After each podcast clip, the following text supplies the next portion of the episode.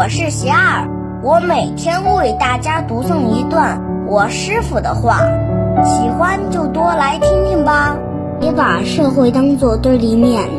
我师傅说，我们对这个社会要有感恩心和责任心，而不是把社会当作可怕的怪兽，置自己的对立面。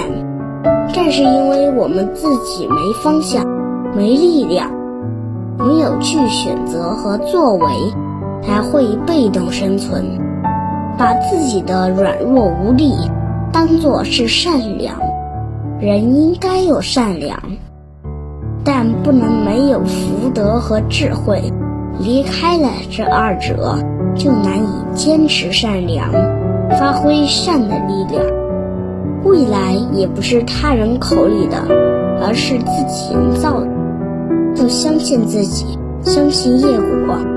工作与生活中，多看好样子，不看坏样子。诸恶莫作，众善奉行。